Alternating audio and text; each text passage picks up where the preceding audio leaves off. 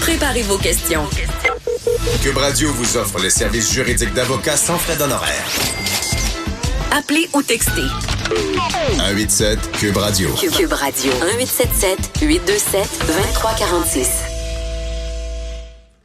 La loi anti terroriste. Euh, c'est euh, bon, ça revient dans l'actualité. Euh, c'est une loi, là, je veux pas toutes les dates, mais c'est ça a beaucoup évolué. C'est une loi même, il y a une époque on n'entend plus parler, ça avait été un peu contesté. On disait on allait trop loin parce qu'il y avait des détentions préventives, on, on, donnait plus de pouvoir aux autorités pour justement chercher les méchants ou les personnes qui pourraient commettre des attentats terroristes, des accusations dans le code criminel qui sont rares aussi de dire ben si tu vas à l'étranger pour tenter de faire du terrorisme, on va t'accuser puis tu seras condamné puis tu feras de la prison. C'est arrivé au Canada. Donc des parce que souvent en droit criminel, on est beaucoup plus t'as commis de quoi, ben on te prend puis on, te condamne. C'est assez rare qu'on est préventif, mais tout ce qui est loi antiterroriste pour éviter on a vu dans l'actualité des, drames, là, il est arrivé des drames avec tout ça, et on veut avoir des outils pour prévenir éviter. On veut pas dire, oh, on le savait, mais on, avait les mains liées, on n'a pas pu rien faire. Et là, euh, il y a deux groupes d'extrême droite ajoutés à la liste canadienne d'identité des terroristes. Donc, il y a une liste, la blacklist, on peut dire, de terroristes qui est réputée. Et là, ce qu'on voit, c'est pas seulement des affaires religieuses, c'est de l'extrême droite. Euh, et même, je pense que dernièrement, il y a un rapport qui a été euh, déposé. On tente d'évoluer dans ce domaine-là. Et qui de mieux que Paul Laurier, ex-enquêteur à la Sûreté du Québec, pour nous en parler? Bonjour, Paul. Bonjour, ça va bien? Ça va très bien, merci d'être là.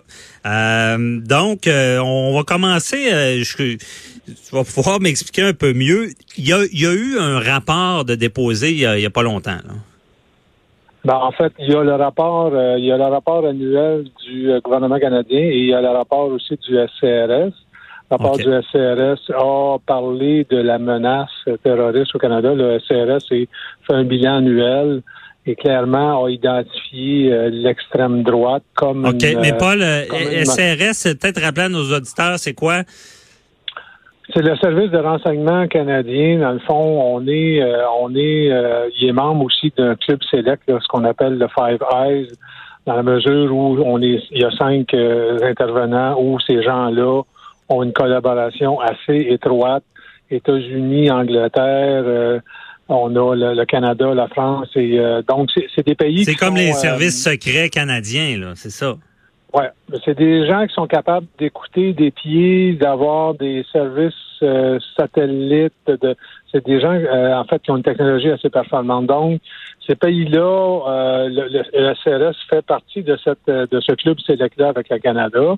Et ces gens-là échangent l'information sur la menace terroriste qui se qui qui puis c'est une mouvance, on le voit, là, ça change. De, on l'a vu avec l'État islamique, on ne parlait que de ça il y a trois ans. Maintenant, euh, la menace euh, a été réduite. Le, menace, l'intérêt est encore là, l'idéologie est encore là.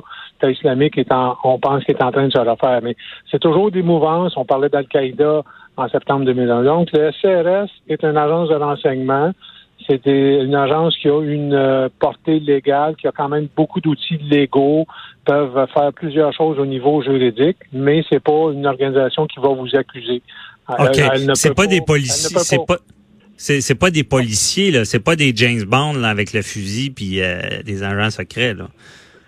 C'est-à-dire que c'est pas des gens qui vont aller à l'extérieur, c'est pas des gens qui ont le permis euh, de euh, dress to kill, mais qui peuvent aller euh, sur les terrains de combat, qui peuvent aller, ils vont travailler avec les militaires, vont travailler avec le Centre des télécommunications canadien, qui lui partage beaucoup d'informations, beaucoup de technologies au niveau, euh, parce que le Canada est riche, comme est un pays nouveau, le Canada est riche au niveau des, des technologies, au niveau mhm. des, des canaux de communication. Donc, on fait partie de ce club-là.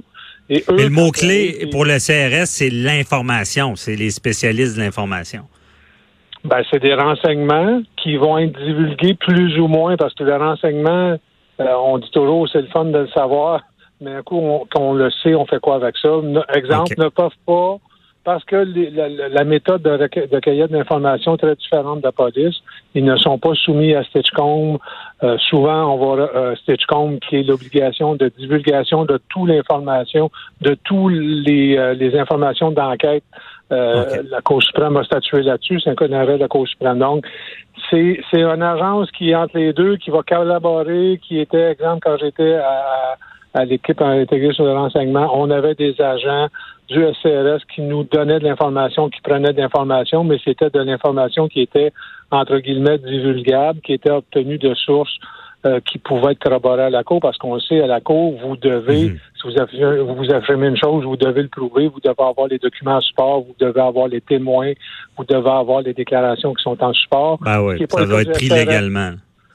C'est ça. Le SRS peut faire des choses, a des ordonnances judiciaires, pourrait décidé demain matin de m'écouter euh, avec une ordonnance judiciaire. Par contre, cette, cette conversation-là n'ira jamais à la cour parce que parce que peut impliquer des sources qui ne veulent pas divulguer l'information qui va amener à la rédaction d'un mandat d'écoute électronique vont rester secrets et ne seront pas divulgués.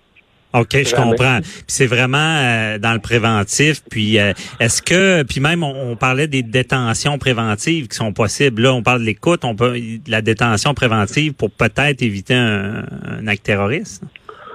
Oui, ben, quand on a commencé après septembre 2001, il y avait même le pouvoir, les juges avaient même le pouvoir de contraindre quelqu'un à témoigner et parler. Le silence n'était pas accepté.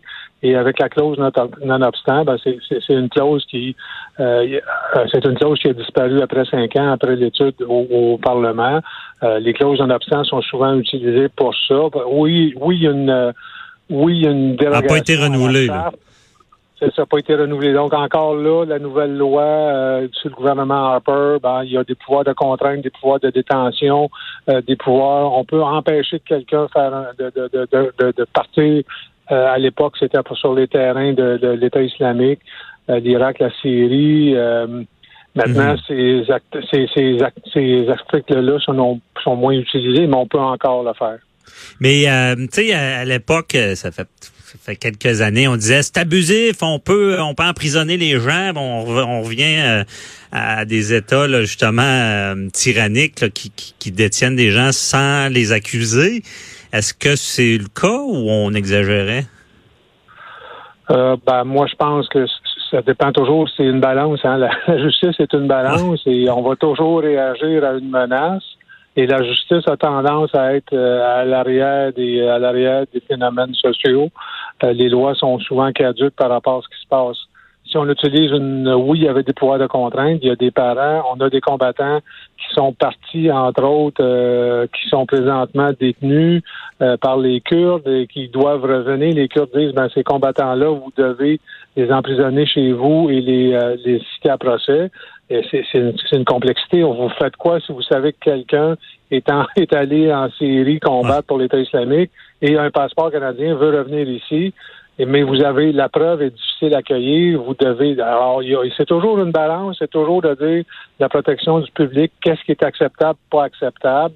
Euh, on n'est pas à l'époque, on n'est pas une, république de bananes. On a quand même, quand on détient quelqu'un, il y a quand même des droits des avocats, il y a quand même des recours, il y a quand même plusieurs euh, étapes juridiques. Mais oui, c'est une balance. Pour certains, c'est abusif. Pour d'autres, c'est normal. Pour d'autres, ça va passer loin. mais de nos jours, moi je me rappelle, on contestait ça avant toute une séquence d'attentats. Je pense que on veut être en sécurité aussi de nos jours, avec ce qu'on voit dans le monde. Oui, puis la mondialisation et, en lisant, en parcourant le rapport du SCRS, ben en fait, tout le monde le dit, la, la criminalité, la, parce qu'on parle plus de terrorisme, on parle d'extrémisme. On a enlevé, on a enlevé beaucoup de, de saveurs religieuses. La pensée terroriste extrémiste, hein, elle, se, elle se diffuse dans plusieurs véhicules, plusieurs organisations. C'est pour ça qu'on va mettre des organisations sur une liste terroriste. Okay. Qui n'est pas uniforme d'ailleurs. Vous pouvez être sur une liste au Canada, mais pas l'être aux États-Unis, puis pas l'être en Europe. Puis par contre, vous pouvez être sur aucune liste, mais vous n'aurez pas le droit de voler. Vous n'avez ben, pas être un terroriste ou un extrémiste, vous n'avez pas le droit de voler. OK. Il y a la liste de vol, il y a la liste des, des, des, des terroristes présumés. Ben, c'est ça, parlons-en justement de la liste. Et puis c'est ça, ça, marque, ça, euh, tu dis, on, dans le fond, on peut plus dire relier la religion au terrorisme. C'est l'extrémisme qui est au terrorisme, c'est ça? oui, mais si, exemple, si on parle de l'État islamique où il y a le mot islam, mais le gouvernement canadien a fait en avril une demande d'expurger toutes les allusions. On peut pas dire, on peut plus parler de terrorisme sikh. On va parler de terrorisme euh, euh, d'un mouvement terroriste, mais on ne parlera pas de la religion sikh. On va pas parler, on va éviter, on a expurgé tous les mots pour euh, essayer d'uniformiser le terrorisme, mais on sait très mhm. bien, on peut pas parler, le terrorisme sunnite est très différent. Si vous parlez d'Al-Qaïda et des Hezbollah, euh, deux, euh, deux, deux entités de terrorisme, euh, bon, ben, il y en a une qui est sunnite, l'autre est chiite. Il y, a, il y a des mouvances là-dedans, il y a des caractéristiques importantes pour les gens qui la combattent, pour les gens qui vont la combattre ou qui vont essayer de prouver des crimes, mais le gouvernement canadien a décidé de, d'expurger ces mots-là. Ceci dit, quand vous êtes sur cette liste-là, ça a des impacts importants. Euh, les organisations financières n'ont pas le droit de faire affaire avec vous. Vous pouvez pas vous nommer ou faire avoir un compte de banque. Vous, à ce moment-là, vous êtes comme vous êtes comme un agent, vous êtes euh, réputé travailler pour une organisation terroriste et là vous êtes euh, accusé en vertu de 83 au niveau du code criminel. OK. Si on est sur, on, est mis sur la liste, est-ce qu'on est automatiquement accusé ou? Parce que c'est contraignant ben, être sur la liste, c'est très contraignant. Faut partir, faut faire partie d'un groupe. Euh, le groupe est terroriste. Si vous êtes une, personne recherchée pour terrorisme, c'est différent.